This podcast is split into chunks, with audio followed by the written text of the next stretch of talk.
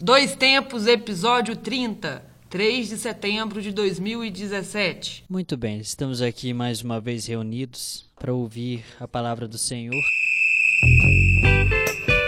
Podcast Dois Tempos. Três strippers tristes.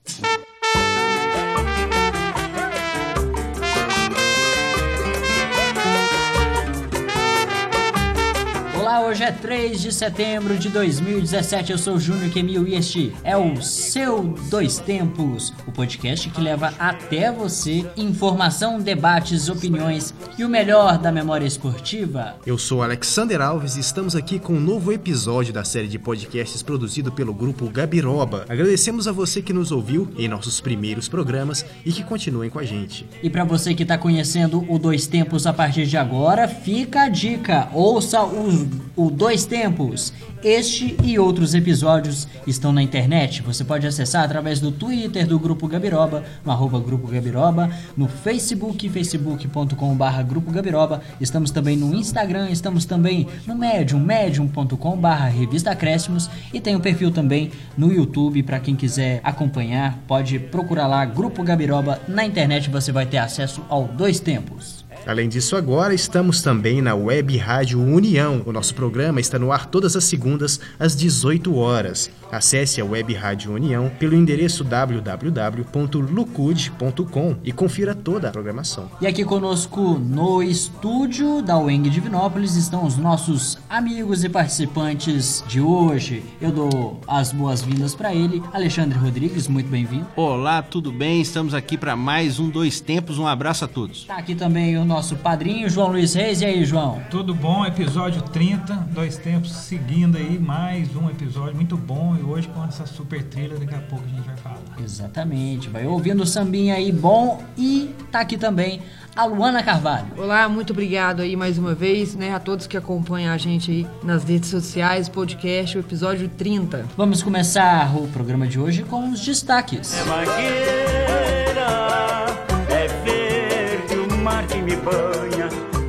Hoje nós vamos debater a final da Copa do Brasil. O Cruzeiro tá lá, o Flamengo também. Cruzeiro e Flamengo, quais são as perspectivas para essa grande decisão? E hoje também vamos contar histórias do esporte e resgatar lembranças culturais. Hoje eu vou falar das cláusulas de transferência no futebol mundial e eu vou falar, claro, das mais curiosas dessas cláusulas. Agora, aproveitando o final da janela europeia de transferência, eu vou falar de algumas transferências e cláusulas bem estranhas aqui no programa de hoje. O Alexander Alves tem uma, tem uma história também, né, Alexander? Vou contar a história do, do, da lendária competição de boxe entre Corbettes e Fritz Simmons em 1897 e de que forma esse evento influenciou a história do cinema para sempre. Hoje o padrinho não vai contar a história. então vamos embora então pro debate.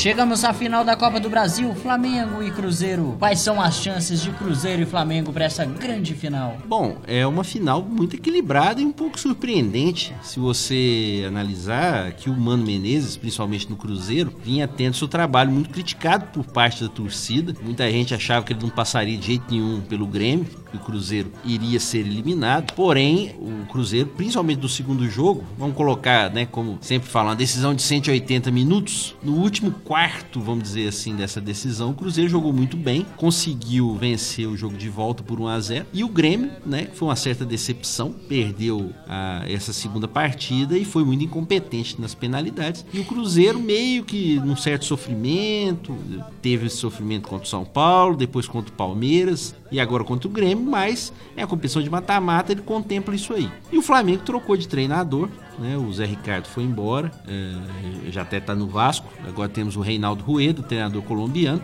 E o Flamengo tem um elenco mais estrelado, vamos dizer assim, que o Cruzeiro. Porém, é, alguns jogadores não podem ser utilizados. Nem o Diego Alves, nem o Giovanni, nem o Everton Ribeiro. E o, o Paulo Guerreiro não vai poder jogar a primeira partida, suspenso. O Flamengo ele faz o primeiro jogo em casa e vai ter que fazer uma vantagem boa, porque o Cruzeiro decide no Mineirão. Então eu acho que é uma final muito equilibrada. Se fosse talvez falar um mês atrás, eu diria que o Flamengo era o grande favorito. Porém, eu acho que agora o Cruzeiro conseguiu equilibrar um pouco as coisas. O que, que você acha, João? Eu acho que o Flamengo perdeu muito, né? Com esses jogadores aí que saíram, né? Não acredito que o, que o, que o time já tá com a carinha do Rueda, talvez lá no jogo, sim. Mas eu acredito que o Cruzeiro vai. Eu tenho a impressão que o Cruzeiro vai sair campeão nesse, nesse torneio. É lamentável pro Mano, que poderia ter o centésimo jogo aí no final de uma Copa do Brasil e teve que desperdiçar essa data comemorativa. Até um dia a gente pode lembrar aqui no Dois Tempos, É. talvez o centésimo jogo do Mano, né, Luana? Pelo Cruzeiro. Isso. Foi contra quem? Grêmio. O Grêmio pela. Primeira liga. Pela quarta Talvez de a gente final vai- da primeira liga. Talvez nós vamos É. estar falando pela finada primeira. Você se lembra dela? Você se lembra? É. É, Mas agora eu quero ouvir a opinião dela. Opa. Que já mostrou pra que lado que é no Minuto Clubista. Fala aí, Luana. Bom, que que é-? Ah, eu até sei que ela vai falar, mas... Não, não. Cruzeiro e Flamengo já disputou, né? Eu acho que todos se lembram aí. Em 2003, disputou a final da Copa do Brasil, é, com aquele time excelente, né? Do Cruzeiro que levou, acabando levou o, a Tríplice Coroa no ano. Primeiro jogo foi no Maracanã, ficou 1x1. Segundo, 3x1, né? No Mineirão. Isso. Acabou levando o título aí. Mas agora eu acho que esse ano vai ser um pouco diferente, né? Afinal, vai ter dois bons jogos aí, muito disputado. Flamengo com, com um time muito bom, estrelado, igualzinho o Alexandre disse aqui. É, o Cruzeiro vai, eu acho que vai se impor nos dois jogos, o Mano vai querer levar esse título aí, até porque o Cruzeiro não tem mais nada a disputar assim muito no- na temporada. Então a Copa do Brasil, vamos dizer que ficou mais do que uma obrigação pro Cruzeiro. Eu acho que pode conseguir aí esse título. Mas Sabe quem fez mais gol no Cruzeiro na era, mano? Ábila? Ah, Bila. É, que já não tá mais no Cruzeiro. não, não vai fazer mais nenhum. É, não vai fazer. Só pra, Saudades. só pra pontuar aqui pro torcedor que nos ouve, a primeira final da Copa do Brasil acontece agora nessa quinta-feira, dia 7, feriadão, então marque aí na agenda. Vai acontecer a primeira final e a segunda só lá 20 angustiantes dias, no dia 27. Ia ser pior, né? Porque ia ser dia 12 de outubro, eles conseguiram, Conseguiram mudar. né? E, e lembrando aqui que a Rádio Web União vai estar transmitindo a final Exatamente. com a participação aqui dos, Opa. dos gabirobianos. Pois é, tenta- Acompanha aí. tentaremos lá, vamos lá. Aliás, parabenizar a Luana e o Alexandre Rodrigues pela participação na última quinta-feira. Muito obrigado. No, no jogo da seleção Obrigado. Brasileira. Muito bacana a audiência lá em cima, aqui Muito. na Web Rádio União, pra quem nos ouve na Web Rádio União. Valeu demais. Vamos, vamos ver se a gente repete a experiência e realmente agradecemos o convite aí do Carlos, do, do Aleph, do Marcelo também. Mas eu vou fazer uma pergunta pra vocês, melhor dizendo, porque a Luana falou uma coisa interessante: o Cruzeiro vai se impor no jogo. Vocês não acham que o estilo do Mano é meio daquela coisa de tentar cozinhar primeiro, tentar especular no jogo do Maracanã pra tentar resolver isso aqui? Porque foi isso que ele fez contra o Grêmio. Ele só foi pra cima mesmo no segundo tempo contra o É, Grêmio. no, no- no primeiro jogo, acho que ele, ele vai tentar achar um gol e ele achando um gol lá vai Se os fechar o time. não interferirem. Isso. É, é, vai tentar segurar o time aí. Pelo menos assim, ou 1x0, ou caso tome um gol 1x1, mas vai querer ir pelo menos fe- ter feito um gol no, no Maracanã. Ah, vai ser no Fazer- Maracanã o jogo. o primeiro É, jogo é no lembrando Maracanã. que nessa, Não nessa a final vantagem. não tem a vantagem do gol qualificado, Exato. né? Que é Então, bizarro, né? Porque A você, competição inteira teve. É. você joga o campeonato inteiro jogando com essa coisa do gol fora e na final não tem. Ou tem no campeonato inteiro ou não tem em momento É, algum. exato. É igual, por exemplo, as primeiras quatro ro- as primeiras quatro fases da Copa do Brasil. As primeiras duas era só ida. Uhum. A partir, 2x0. é, a partir da terceira já era ida e volta. Isso. E aí os times da Libertadores só entravam na quarta, ou seja, o Flamengo só é, jogou seis partidas, cont- já contando com as duas finais. Uhum. O Cruzeiro jogou 12, o dobro. Exatamente. E a questão, essa até eu acho, vamos dizer, que é um, um, um mérito pra quem É, tá na Libertadores. E você, e você dá um, um refresco no calendário. O que eu acho bizarro dessa, desse regulamento inicial da Copa do Brasil é o time com melhor ranqueamento da CBF ainda jogar por um empate ainda, sem a chance do outro time mais fraco. Às vezes ter um empate, não ter um jogo de volta ou até mesmo a chance dos pênaltis. Então aí realmente é complicado. O regulamento anterior para mim era melhor. Aquela coisa do, jogo, você matar com tal, você conseguir fazer dois gols de diferença fora e aí se não conseguisse tinha o jogo de volta. Acho que era não precisava mexer nisso aí não. Em relação ao Cruzeiro, eu acho que a gente tem que pelo menos dar alguns méritos ao Mano, que foi muito criticado, que ele teve a capacidade de ver dentro da necessidade lançar o Murilo na zaga, que vem jogando bem. Vide as várias contusões que aconteceram no time do Cruzeiro. E o Thiago Neves, jogando mais solto, tem conseguido ir bem também. Então acho que é um mérito dele aí, apesar de essa questão de ser um pouco mais defensivo, ter fritado o Ábila até ele sair e voltar para Argentina e tal. E como o João falou muito bem, é, o Flamengo ainda não dá pra dizer que é a cara do treinador. Né? O pessoal de imprensa gosta às vezes, ah, com uma vitória, não, já. Dois títulos. É. Né? Eu acho que tem que se reconhecer o mérito do Zé Ricardo. Se o Flamengo via ser campeão, porque ele estava no time, ele montou a equipe, por mais que ele venha sido criticado. O Rueda é um bom treinador e pode, ano que vem, fazer um trabalho melhor no Flamengo. Mas por enquanto, se acontecer o título do Flamengo, é mais pela qualidade também dos jogadores que lá estão. É, praticamente faltando uma semana aí para o primeiro jogo da final, né, da decisão, foram vendidos 47 mil é, para os sócios torcedores aí do, do Flamengo já. Então, praticamente casa cheia aí no Maracanã. Com toda certeza, por ser uma final, né? E, e assim, é, é interessante a gente ver que é, a Copa do Brasil, ela é diferente de outras competições, ela tem ainda um charme de, de chamar o torcedor, de ter uma decisão. É, é interessante. A gente vê, por exemplo, os quatro jogos das semifinais, casa lotada.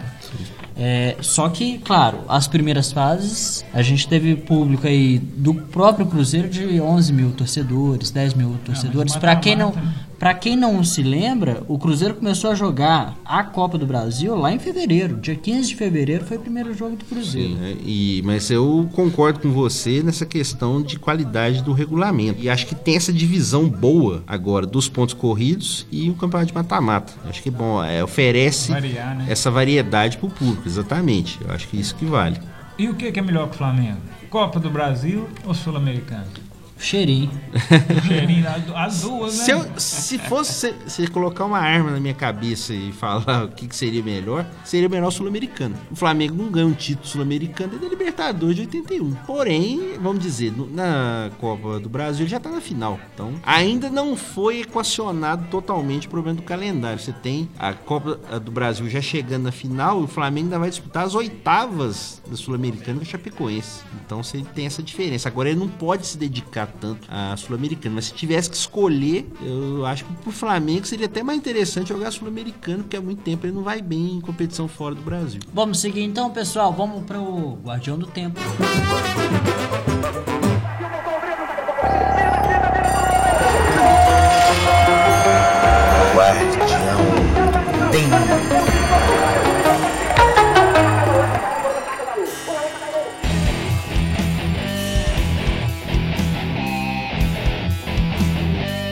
como já é de tradição, vamos relembrar algumas datas importantes na história.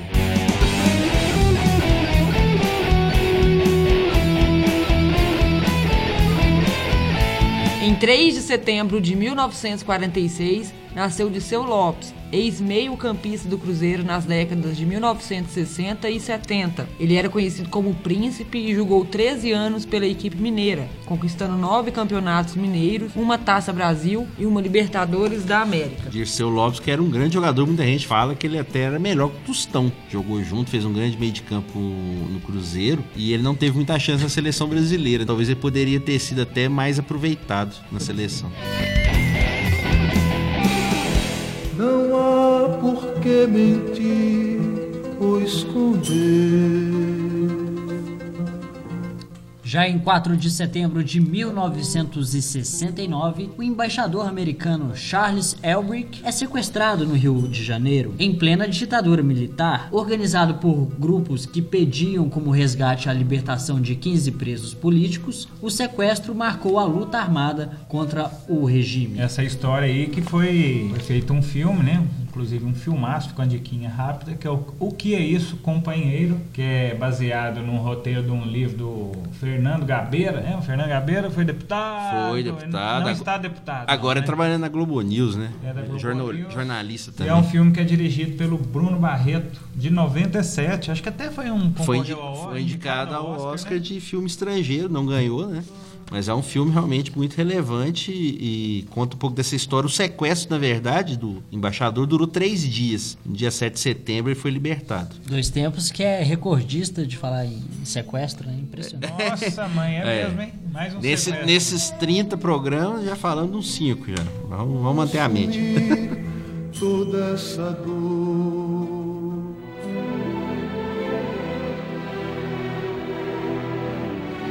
No dia 5 de setembro de 1972, uma milícia palestina ataca os alojamentos dos atletas israelenses que participavam da Olimpíada de Munique. A ação causou a morte de 11 atletas israelenses e 5 guerrilheiros do Setembro Negro. E esse fato também tem um filme que fala a respeito dele, que é o filme Munique, de Steven Spielberg. Isso de 2005 que fala da reação dos israelenses procurando os autores do atentado, os mentores do aten- do atentado. É um filme bem diferente do Spielberg, né? É um filme bem realista, Mais sério. mais sério realmente.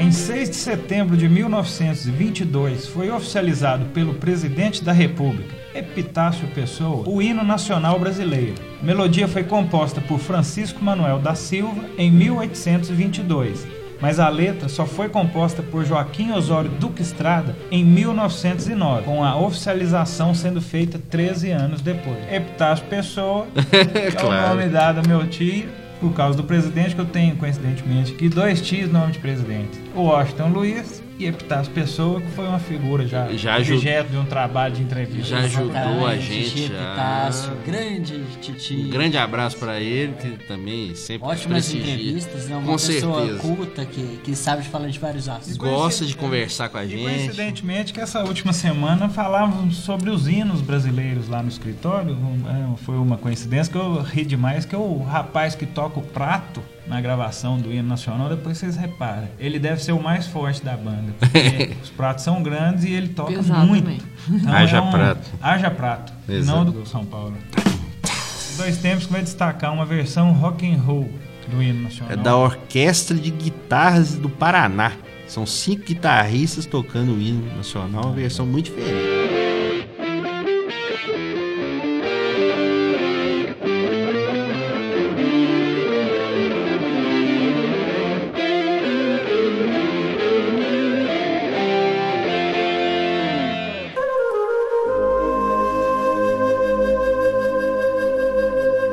Já em 7 de setembro de 1944, nasceu Bora Milutinovic, ex-jogador e técnico sérvio. Assim como o nosso Carlos Alberto Parreira, ele dirigiu cinco seleções diferentes em Copas do Mundo: México em 1986, Costa Rica em 1990, Estados Unidos em 1994, Nigéria em 1998 e China em 2002. Só com os chineses é que ele ficou na primeira fase. Com as outras seleções, pelo menos ele foi nas oitavas de final. Como é que é o nome do homem? É o Bora Milutinovic enfrentou o Brasil. Milutinovic ou Minotilovic? Como aquelas discussões gostosas do Galvão Bueno. Você foi extremamente deselegante. Não, agora. eu não fui deselegante. Extremamente fui deselegante. Ah, não, é Bora e pronto. É Bora e melhor. Jogou com o Brasil, né? Na Copa, nas, em três Copas, né? Costa Rica, os Estados Unidos e a China. Perdeu os três jogos pro Brasil.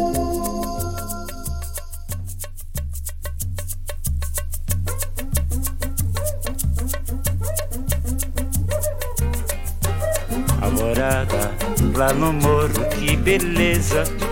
A trilha sonora do programa de hoje é Samba. Estamos homenageando Angenor de Oliveira, mais conhecido como Cartola, cantor, compositor, poeta e violonista brasileiro que nasceu em 1908 e faleceu em 1980. Talvez o maior sambista brasileiro da história, que tem como maior sucesso As Rosas Não Falam e O Mundo é um Moinho. Mandar um abraço pro Rafael Lasmar, que é grande fã do, do, do Cartola. Nos E ajudou a sugerir nos também. Nos ajudou a sugerir, é ele que, que, que cantou a pedra aqui pra gente. Cartola. E estamos devendo também o Vanderly. Vanderly aqui. É outra indicação do Lasmar também. Não, vamos, não esquecemos, não, Lasmar. O Cartola que usava o chapéuzinho quando eu trabalhava de pedreiro e tipógrafo, daí o apelido dele Cartola. E o Cartola também adorava usar uns elásticos, aquelas famosas gominhas de dinheiro. Isso que é pra trazer dinheiro. Ele andava sempre com um, monte no pulso. E Cartola é um dos sócios fundadores da Estação Primeira de Mangueira. Nota É, e só lembrar também que ele fez como disco solo apenas quatro discos. Ele só gravou discos depois dos 60 anos de idade. Antes ele tinha participações em sambas, né, de outros artistas. Mas disco dele mesmo, só quatro. E só nos anos 70, pouco antes do falecimento dele. Vamos, vamos ouvir mais um pouquinho. Ninguém sente de sabor. O sol colorido é tão lindo, é tão lindo. E a natureza sorrindo, tingindo, tingindo. Você também me lembra a alvorada quando chega iluminando. Meus caminhos estão sem vida e o que me resta é bem pouco, quase nada de que ir assim bacana. Uma estrada perdida, alvorada. Alvorada lá no morro, que beleza.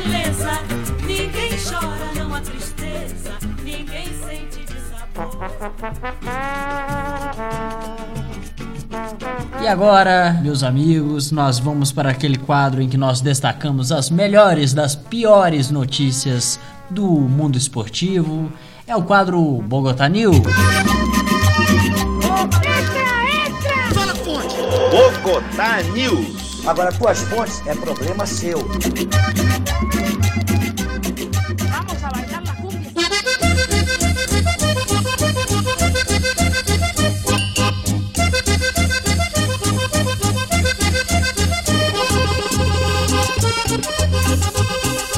Para você que está nos acompanhando pela Web Rádio União e que não sabe o que é essa maluquice, essa música caliente que tá tocando aí no fundo, eu vou explicar para vocês. É porque ah, teve um rapazinho aí, um jornalista que andou ouvindo as fontes erradas ou até fontes que não existem e publicando em grandes sites de uma certa emissora aí. E aí a gente resolveu homenagear esse cara e toda vez que tem uma notícia ah, Especulativa. especulativa é uma notícia assim, caça-clique. Também. A gente gosta de falar aqui no Bogotá News. Extra, extra. Vamos já honrando o quadro, a primeira espetacular, né? Porque nessa final de janela de transferências na Europa tem vários jeitos de saber se um cara vai ser contratado ou não. Mas adivinha quem aqui descobriu, né, uma maneira nova. Como diria a Tatiana Santos, tinha que ser a Fox. Tinha que ser. Na verdade, eles reproduziram o que a própria imprensa catalã já vinha dizendo, mas eles, né, não podem perder a oportunidade. Porque tem uma forma nova de descobrir se o cara vai ser contratado ou não. Olhe as redes sociais. É, pra, pra acompanhar quem seguiu quem, Exatamente. quem deu um Ou follow pra em não quem. saber. Ou né? pra não é saber. meio tipo um programa do João Kleber. É, né? pá, é um mistério. Seis blocos. Aí Para tudo aí! Ok, ok. desde o primeiro você não sabe o que, tá rolando. Dembélé começa a seguir Coutinho no Instagram e anima a imprensa catalã. Tá bom, agora você não precisa mais investigar se o cara tá com agente e tal, ou se tá comprando, se tá vendendo o clube, se quer vender. Basta olhar o Instagram, Facebook. Quem tiver seguindo quem, então você já Não, tá é sabendo. uma fonte interminável de notícias. Pois é, No o Instagram- que adicionou, excluiu, Comer, curtiu. o que você comeu, o que, que você dormiu, é, o que você Não, quiser. é talvez até um novo jornalismo, né? A gente pode Pois estar é. criando aí. O jornalismo virtual de acompanhamento de Instagram. De redes Ó, sociais. Monitoramento. Monitoramento. Monitoramento. Instagram. Neymar curtiu uma foto da Cleo Pires, por exemplo. Pois é. Fez uma carinha, um emoji. Não, peraí, Marquezine? Isso não é notícia, É. viu, gente? Não, o Neymar curtiu a Cleo? Não, Ah, isso ah, não, não. então- Isso aí tá- é- Eu já ia falar, já ia pôr uma manchete aqui, mas Não, então não, deixa aqui. eu curti a Cleo. E depois de todo aquela, aquele filme, aquele drama todo, o Pitbull, né? Opa! Felipe Melo, magoado, né? Tivemos aí uma novelinha, ofensa. Imagina a tro- cara de um pitbull magoado. Ofensas trocadas. Né? Um, um pitbull do Shrek. né? Pois é. o gato do Shrek, talvez. Aqueles olhinhos. Mas eu imagino que ele ficou até assim, porque diz. Não, deixa eu contar a notícia. Sim. Diz, a fonte é o. Cosme Rimoli, o, o, o, jornalista que talvez mais usa a tecla Enter na história da imprensa mundial, que ele escreve o texto, escreve uma frase e tecla Enter. Aí você vai vendo assim, as- o texto dele tem 10 quilômetros. É. Mas aí o Alexandre deu essa dica aí e a gente É. foi procurar algumas notícias interessantes e ele destacou. O Cosme Rimoli que tem o gentil apelido de Come Risoles. Come Risório destacou que É. pode ser que Felipe Melo esteja para fazer as pazes e ser reintegrado ao clube do Palmeiras, ao, ao time do Palmeiras como jogador. Não tá de mal, mas não tá de mal. Será que vai cuspiu aqui, fica de mal, É. pega lá fora? Pois é. É meio Vamos, complicado. vamos, vamos ler algumas informações aí do Risoles aí. Mas, mas, lê, mas lê com a diferença dos, do- dos enters, pra você, pra você ver o tamanho do texto, por favor. Então vamos lá. É, Felipe Melo. Enter. E Peraí. ele é o nome do momento no clube. Ponto. Enter. Cuca deu a pista do que o volante fez. Todo mundo tá sabendo. Troca de ofensa. Ponto. O jogador, Enter. o jogador tomou a iniciativa de se desculpar do treinador na semana passada, né? Já tem mais um tempinho. Ponto. um. Enter. Diante do grupo, ele admitiu ter errado. Ponto. Enter. Enter. E pediu para ser reintegrado. O Willian deu Ponto apoio. enter. Enter. Cuca, não, esperava o Gerson, acho que nem eu, que a gente ouviu falar que tinha até ação trabalhista pra ele ser reintegrado ao clube. Tava... Peraí, peraí, Alexandre, volta aqui, velho. Já acabou o texto, pode vir. Vocês estão zoando o cara porque ele fica colocando enter toda hora. Ele tá escrevendo poema, gente. não são artigos, é poesia. Cadê a liberdade? Não, cara? mas nós não estamos zoando, não. Nós Autoral. estamos admirando. Admirando, Na é. edição. Que é sensacional. Então essa você aí procura no RC. é a especulação que talvez será um reencontro. Será que é digno até de passar no Gugu, não? Oh, Felipe Melo se reencontra com o Cuca meses depois pensou o Gugu? trocas de ofensa. O Gugu leva o Cuca pra fazer um tra- uma entrevista qualquer, chega o Felipe Melo por trás lá, dá um abraço, finge que não tá lá. engraçado? Isso- Chegar é. na casa do Cuca dormindo e acordar ele com o Felipe Melo e aquela buzina.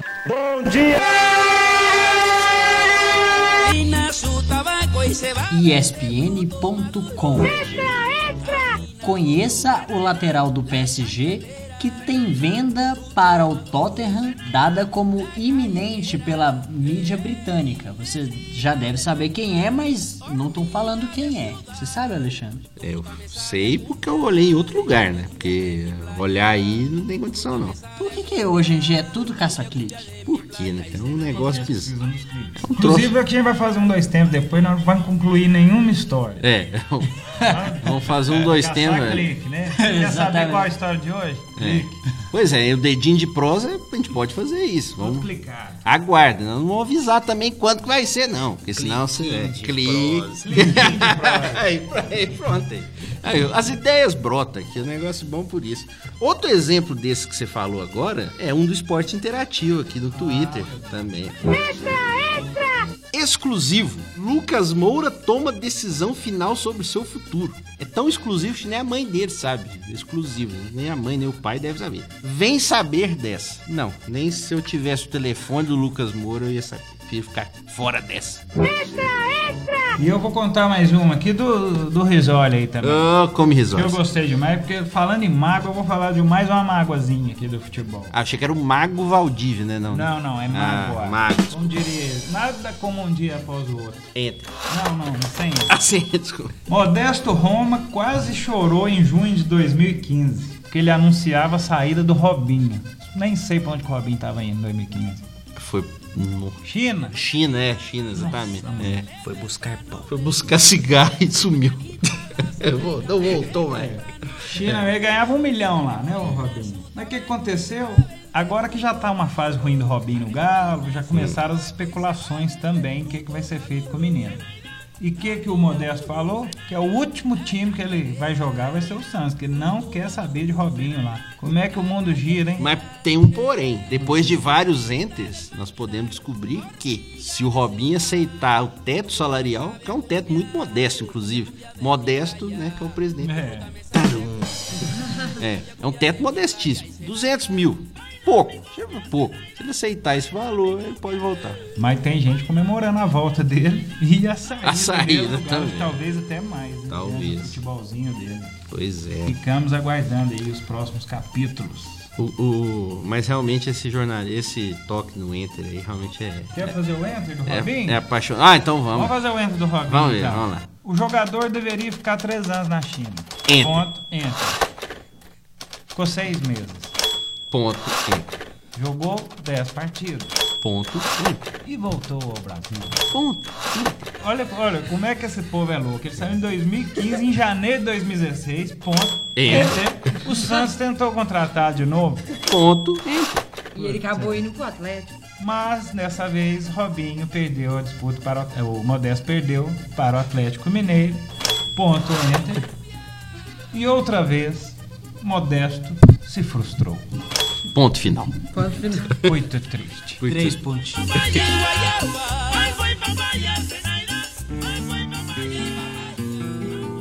Tá sentindo o cheirinho?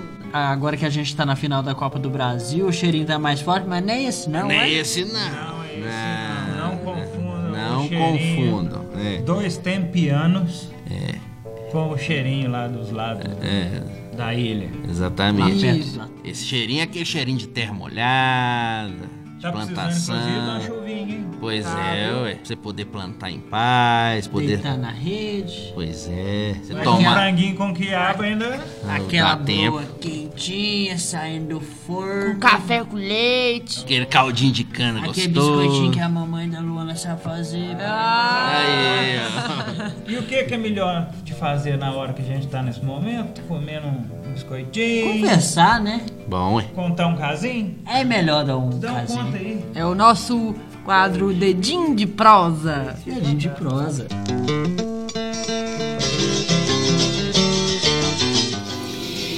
Edim de prosa.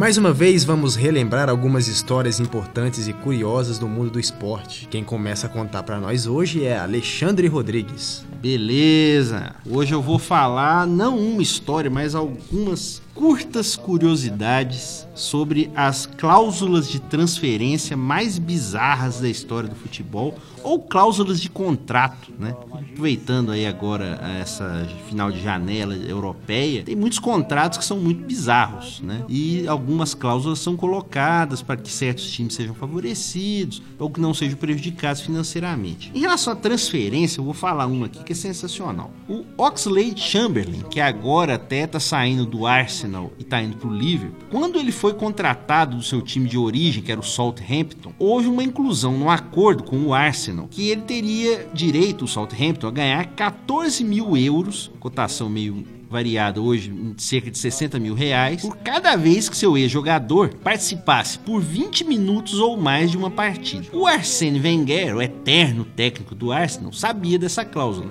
E aí o que, que ele fazia para não ter que fazer o Arsenal desembolsar o dinheiro? Colocava ele 19 minutos. É, colocava depois dos 25 do segundo tempo, justamente para não ter que pagar os 60 mil reais, para que o, o clube londrino não tivesse que arcar com essa quantia. Com a evolução do Chamberlain, que depois virou até titular por um período do Arsenal, ele ficou, ficou mais difícil, né? Aí ele teve que pagar algumas vezes, que aí ele começou a jogar mais vezes. Outra cláusula de transferência engraçada aconteceu em 2012, quando o Eden Hazard, que hoje joga no Chelsea, jogador da Bélgica, saiu do Lille na França para o Chelsea. O Lille decidiu vender o Hazard depois de muita insistência do Chelsea. Só que aí quem lucrou não foi nem tanto o clube, foram os jogadores do elenco do Lille. Com o ganho que eles tiveram na transferência, o, clube resolveu dar de prêmio para o seu elenco 10 mil dólares, cerca de 38 mil reais, como recompensa por perder esse jogador mais talentoso. Então, peraí, o, o jogador saiu do time e com a grana que o time faturou, eles resolveram dividir entre os colegas. É um prêmio, como se fosse um prêmio.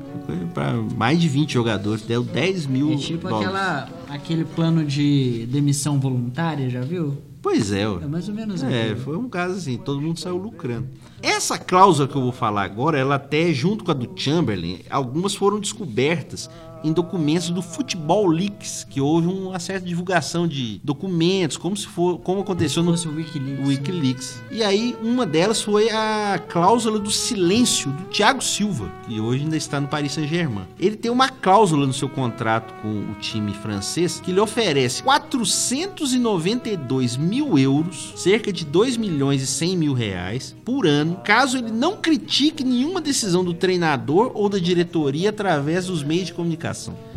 Então rede social vale, É, vale. declarações, É, entrevista. né? Se ele não, se ele não falar Ou mal de seja, ninguém lá, vale. Ou seja, compraram a o silêncio. compraram o silêncio. É, de certa forma. É, mas assim, até pra ele tá tranquilo. é Só não criticar publicamente o técnico, seja ele quem for, né? A direção tá tudo certo. Mas realmente aqui tem algumas que são bem curiosas. E até mais até engraçadas, eu diria pra você. Você tem, por exemplo, o alemão Giuseppe Reina, que foi jogar no Arminia Bielefeld em 1996. No contrato, onde ele chegou no clube alemão, estava previsto que a cada temporada que passasse no time lhe dariam uma casa. Uma casa é melhor que o Silvio Santos. Pois é, uma casa ou um dinheiro, um milhão de reais em barras de ouro que vale mais do que dinheiro. Pois é. Mas porém, não disseram pra ele como seria a casa, nem aonde seria e principalmente nem o tamanho da casa. Sendo assim, os cartolas não titubearam depois do primeiro ano de contrato em cumprir, cumprir a promessa. Deram um barraco lá. Não, não, É, não foi isso. Deram uma casa pra ele, mas foi uma maquete de uma casa. De 20 centímetros de altura. Era a casa pra ele. Não pode falar que não deu, né? A, ca- é, a casa do Lego pra ele, né? Ganhou a casa. E ele ficou famoso até mais no futebol por causa disso, né? Porque futebolisticamente ele não, é- não fez grandes coisas. Outra cláusula bem interessante era do sueco Stefan Schwarz, que jogou até na seleção sueca contra o Brasil na Copa de 94. Quando ele assinou com o Sunderland na Ingla- da Inglaterra em 99, um dos seus assessores não sabia desse contrato, não, não juntou a hora de assinar o contrato com essa outra atividade, tinha comprado pra ele um assento em um voo espacial da Virgin Galactic. Tava fazendo voo tripulado e voo de passageiros, vamos dizer, convidados, né? E comprou uma vaga pro Schwarz passear no espaço. Atento a isso, o, o clube, né, o Sunderland, sabia que ele tinha comprado, ficou sabendo que ele o agente comprou a passagem, incluiu uma cláusula no contrato dele. Você pode viajar pra onde você quiser, menos deixar o planeta. Você não pode deixar o planeta durante a vigência do seu documento. E ele até ficou quatro anos lá. E... Como que um, um- um jogador propõe esse tipo de coisa? É, na, na verdade, quem fez foi o assessor, né? Acabou que ele. Mas ele falou, ah, qual que é o seu sonho? Ah, eu quero ir pra lua, eu quero É. ir pro espaço. É, mas- Quero ver as estrelas de perto. Pois é, né? Talvez não, não, não contavam com a insensibilidade do Sander. Nossa. Pois é. Outra cláusula aí, aí outra imposição do clube também, foi com o jogador holandês, o Rafael van der Vaart. Já conhecido, né? Jogou na seleção da Holanda há muito tempo. Quando ele chegou no Betis em 2015, ele assinou um contrato que tinha uma revisão curiosa. Ele podia usar qualquer tipo de chuteira, qualquer cor, menos uma, tá? chuteira vermelha. Por conta do rival. Por conta do rival, exatamente. A rivalidade no futebol é um negócio sério. O Sevilha é o grande rival do Betis. Então ele não pode usar a chuteira, não podia usar a chuteira vermelha, podia usar a chuteira apenas verde, ou azul, preta, branca, mas vermelha não podia. E pra fechar aqui, a última, é, eu vou falar do zagueiro Stig Inge Bjornberg, zagueiro da Noruega. Quando o- ele foi contratado pelo Liverpool em 1992, ele tinha uma cláusula no seu contrato que o proibia de participar em qualquer atividade de patinação. O cara não podia patinar no gelo. Talvez acharam que por ele vir da Noruega, talvez ele fosse né, adepto do- do- do- da patinação e proibiram que ele participasse. E até ele ficou muito tempo no Liverpool, também não sabemos de nenhum problema Vai que ele começa a patinar e me quebra a perna. e vai que ele começa a patinar no campo. Esse é o problema. É, esse aí tem algum problema. Mas então, essa coisa de cláusulas tem várias aí, se a gente for procurar. Talvez até a gente volte com isso aqui um tempo, que eu acho que é um, um, um campo bastante amplo. E cláusula tem em outros esportes também. A gente podemos voltar ao tema dependendo do gosto do, do E público. no mundo do cinema também, uma clássica, né? O contrato pré-nupcial J-Lo e Ben Affleck, o Batman. Ah, o Batman atual. Que é a Jay, né? Nossa musa da Copa. Aquele seu... Jennifer Lopes, né? Jennifer Lopez, J-Lo. J-Lo. Tinha uma cláusula contratual em que previa a prática de sexo, acredito que com o Ben Affleck, Sim. quatro vezes por semana. Não durou o casamento. Não durou o casamento. O problema também foram os filmes que eles fizeram junto também, que acho que não também não desagrada. separados também. Não, tem até alguns filmes. Mas a gente pode voltar a esse tema em breve. Tá aí então essas curiosidades das cláusulas mais loucas que o Alexandre trouxe pra gente. Agora é a vez do nosso menino Alexander trazer pra gente a sua historinha e tem a ver com cinema, não é mesmo, Alexander? Isso aí, cinema e também um esporte que a gente fala muito aqui no Dois Tempos, que é o boxe, né? O ano era 1897 e o país Estados Unidos da América. Nós estamos falando aqui do boxe, que nessa época era, apesar de ser um, um esporte muito popular, ele era um esporte que era praticado nas escuras, né? Em todos os estados nesse país era considerado ilegal praticar esse esporte, considerado uma ofensa à lei em todos os estados, menos Nevada. Mas apesar do boxe ser ali lícito apenas em Nevada, ele era um esporte popular em todo o país. Por isso, o pessoal é, considerava bastante passar as notícias a respeito do boxe de Nevada por toda a nação aí por meio das, das, das conversas e nesses jornais de fundo de quintal, os jornais, pequenos jornais que passavam essas notícias a respeito das grandes lutas. Foi no ano de 1897 que o que foi considerado né, um, um dos maiores feitos da história do cinema e também na história do boxe foi a luta de James Corbett e Bob Fitzsimmons que aconteceu né, em Nevada e o mundo inteiro estava esperando por essa luta e queria saber como que ia terminar. Foi aí então que decidiram que essa luta seria filmada pela primeira vez. Por incrível que pareça, esse foi o primeiro filme em longa-metragem da história. Foi a primeira vez em que um filme teve uma duração superior e esse, na verdade, pelo que dizem nos arquivos, né? E aí a fonte aqui nossa é o IMDb Movie Database, que o filme tinha duração, originalmente tinha duração superior a 90 minutos. Infelizmente, não durou tanto tempo assim, porque durante todo esse tempo o filme acabou, só sobrou uns 20 minutos aí, mas você pode encontrar esses 20 minutos aí na internet, no YouTube tem, essa luta de James Corbett e Bob Fitzsimmons. A ideia de filmar essa luta era, na verdade, para espalhar por todo o país, né? Porque apesar de que existia lei que proibia é, lutas de boxe de acontecerem, não existia nenhuma lei que proibia filmes de lutas de boxe. Né? Então o filme foi rapidamente espalhado e exibido por várias cidades pelos Estados Unidos afora. E foi aí então que o governo, na verdade, foi até a prefeitura de Chicago e Nova York que chegaram a criticar essa questão de um filme de boxe estar sendo exibido por aí afora, uma tal luta de James Corbett e Bob Fitzsimmons, e decidiram que uma, uma multa de 200 dólares seria aplicada a todas as pessoas que exibissem filmes de luta. Essa foi então a primeira vez em que uma censura foi aplicada em um filme. Eu estive fazendo então um trabalho de pesquisa a respeito de, da origem da censura em Hollywood e, e esse fato foi realmente a origem da censura, né? Porque em 1909, né, o Instituto do Povo e depois nos anos 30 o Código Reis, por exemplo, e o que nós conhecemos hoje em dia como classificação indicativa nasceram aí nessa normalização, nessa, nessas regras que foram aplicadas contra os filmes de luta, os filmes de boxe nessa época. 1897. Muito interessante a história, né, Alexandre, e, e algumas coisas, né, detalhes. Primeiro, né, Nevada se tornou grande referência do boxe, né, para os Estados Unidos. Já tem uma tradição, então, você vê desde essa época, né, de liberação de lutas e a possibilidade de se realizar combates por lá. E essa relação com o cinema, essa coisa com a censura é muito interessante, né, João? Interessante demais. O boxe sempre um grande empreendedor do esporte, né?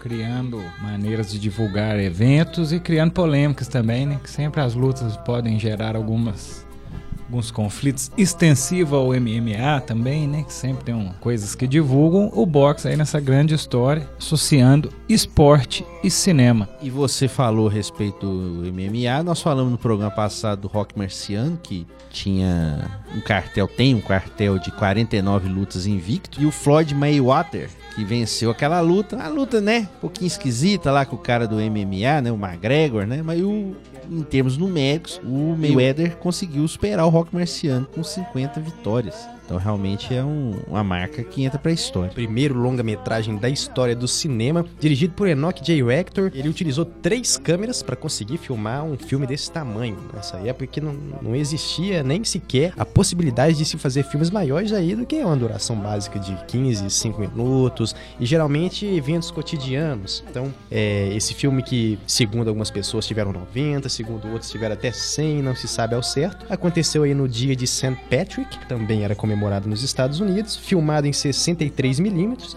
e conseguiram restaurar no ano de 1980. Para o pessoal mais técnico também é interessante a gente levar em consideração que esse foi o primeiro filme gravado em widescreen, no formato que nós temos de televisão hoje em dia, 16 por 9, ou seja, 1897, um formato de tela de alta definição foi criado no cinema. Então, uma grande invenção aí também. Foi no ano de 2012 que esse filme foi adicionado à livraria do Congresso, devido à sua significância, sua importância cultural cultural, estética e histórica. E depois dessa grande história do Alexander, vamos passar agora para os acréscimos. Acréscimos? Por que o Valdemar?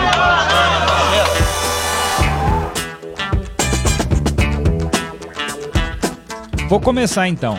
A minha dica cultural hoje é um filme que eu assisti no final de semana passado e é a grande estreia do cinema nacional, que é Bingo, O Rei das Manhãs, que nada mais é que a trajetória do palhaço Bozo. Palhaço Bozo, ícone dos anos 80. Bozo é a marca mundial Bozo Camargo veio dos Estados Unidos e até é retratado isso no filme. Exatamente, e é feita a busca pelo ator, né, que vai interpretar o palhaço Bozo, que conta então é a cinebiografia de Arlindo Barreto, um dos intérpretes do palhaço Bozo na programação matinal aqui do SBT, né, do patrão, que foi um grande sucesso e eu vou falar para vocês, eu tenho foto do Bozo lá em casa. Que ele tinha um quadro uma época que ele se sentava ao lado do telefone, que também é uma passagem retratada no filme, aquele do contato com as crianças. E ele tinha um jogo de memória atrás, assim, que tinha os números. Aí a pessoa ligava. Não tinha o PlayStation na época, né? Pra falar PlayStation. Mas o Bozo é sensacional e é um belíssimo, uma belíssima obra do cinema nacional. Fica a dica, tá nos cinemas ainda. Quem ainda não viu,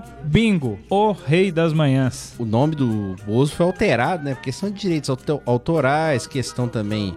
É o próprio nome do SBT, que foi virou TVP, e a Globo também, que é citada no filme, virou rede mundial. Então, assim, tem alguns nomes são alterados, mas o filme é inspirado totalmente na história do Bozo. E é bom que muda um pouco esses estilo de filmes do cinema nacional, né? Que sempre aquelas mesmas comédias e tal. Dá uma mudada um pouco, né? Só lembrando aqui que o Bingo, Rei das Manhãs, é dirigido pelo Daniel Rezende. Do violão que os dedos meus Aproveitando que a deixa do João, né? A minha dica cultural também é um filme nacional, filme Assalto ao Banco Central. Não sei se alguém já ouviu, já viu, né? Ele aí. É um filme que aconteceu. Mas eu tenho uma crítica. Depois o, o Júnior vai, vai dar a crítica dele aqui sobre o filme. É, o assalto aconteceu em Fortaleza, né? No, no entre 6 e, e 7 de agosto de 2005. No Brasil, o filme estreou em 22 de julho de 2011, né? Contando a história do assalto. É, a escavação que eles fizeram no filme, é, no túnel, né? Possibilitou a invasão que demorou cerca de três meses aí para eles conseguirem é, fazer esse assalto aí, que foi o segundo maior assalto ban em banco, né? acontecido no mundo e o maior do Brasil. Então vale a pena aí conferir esse filme Assalto ao Banco Central. O filme é muito bacana, só que tem uma coisa, tem, um, tem uma coisa que, que me incomoda muito no filme. Eles fazem, é, o, claro, ele é baseado em fatos reais, mas eles fazem toda a, a, escavação e aí eles entram. Não, não, pois é. Aí eles entram no, no, no, cofre o que atrapalha o, o, o filme é o segurança. Porque ele tá num computador e, e sabe aqueles negócios, aqueles descansos de tela? Tá lá escrito assim, Banco Central naquela, naquela fonte que parece parece aquele negócio do, do, do, do, do Paint. Cara, é muito mal feito. É, é assim, o filme é muito bom, a história é muito interessante, mas isso deixa a desejar. Porque assim, o Banco Central vai ter um slide, um slide feito do, do Paint, cara. Coisa muito, mais ridícula.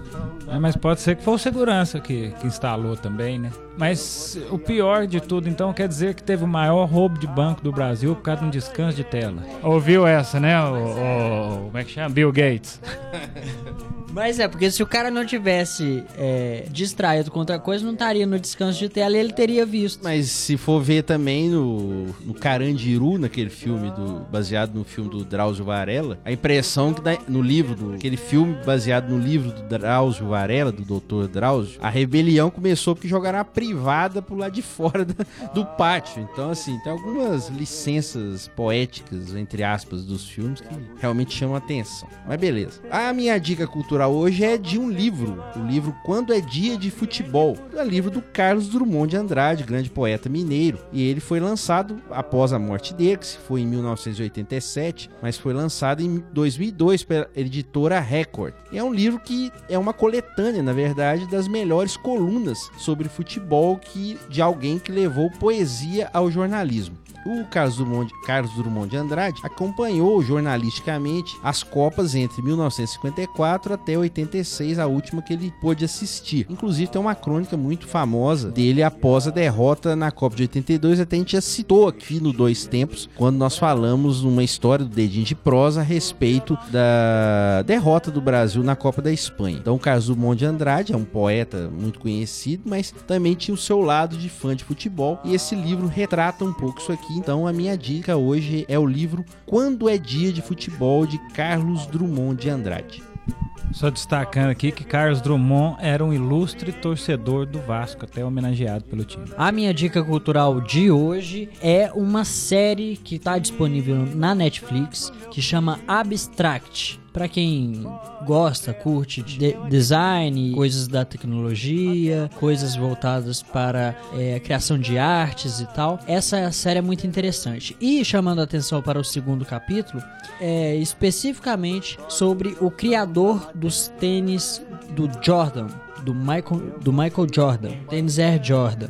Ele, ele conta que ele, foi, ele mesmo foi um atleta e ele sofreu uma grande lesão na época. Devido a essa lesão, ele teve que abandonar a carreira de atleta e a partir daí começou a desenhar e aí foi aflorando seus talentos artísticos. Então, Abstract está disponível na, na Netflix, são 10 episódios muito bacanas. E agora, para manter a tradição, Alexander Alves com a sua dica de disco. Por favor, Alexander.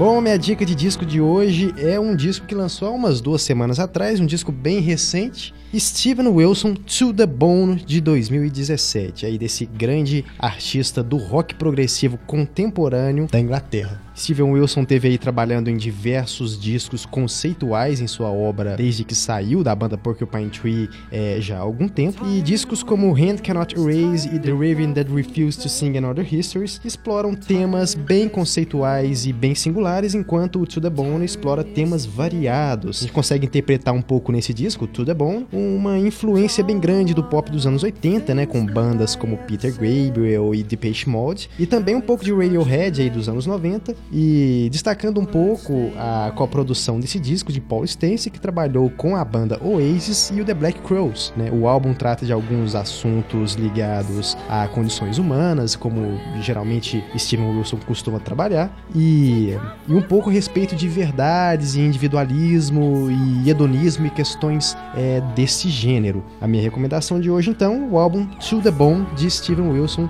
de agosto de 2017. Fica aí minha dica. O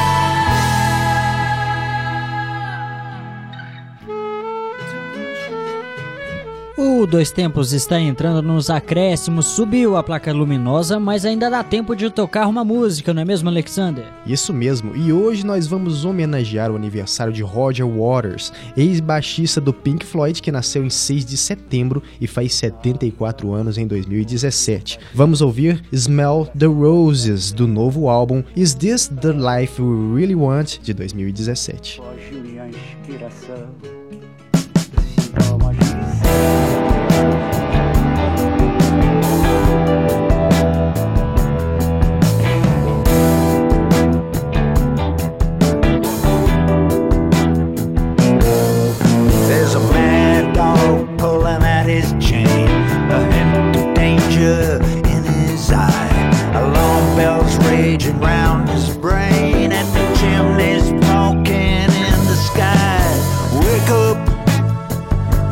Smell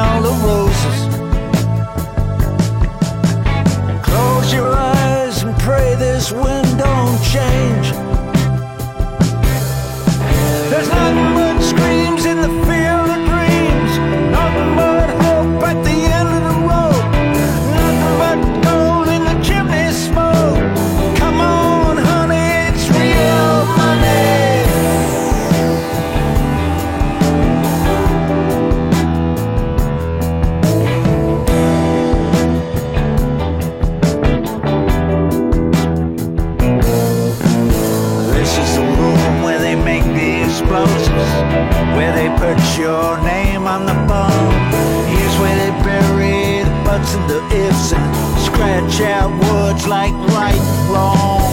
Wake up, wake up and smell the phosphorus.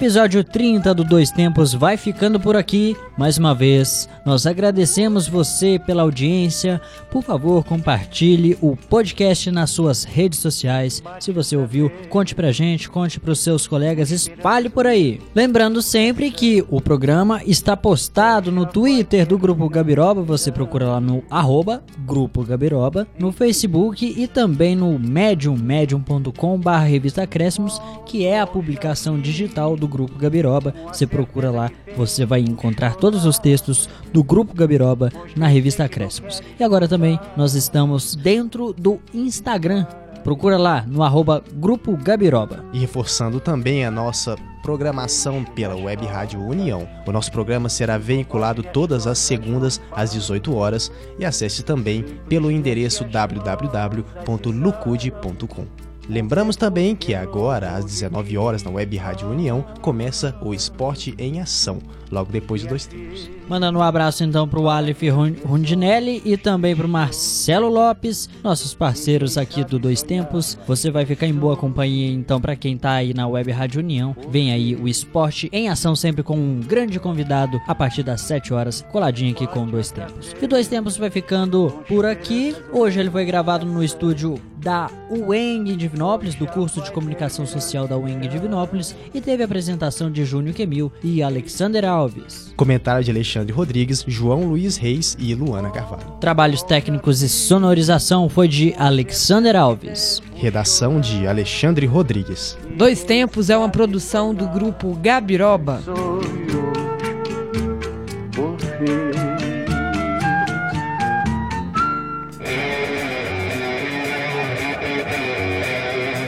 Grupo Gabiroba.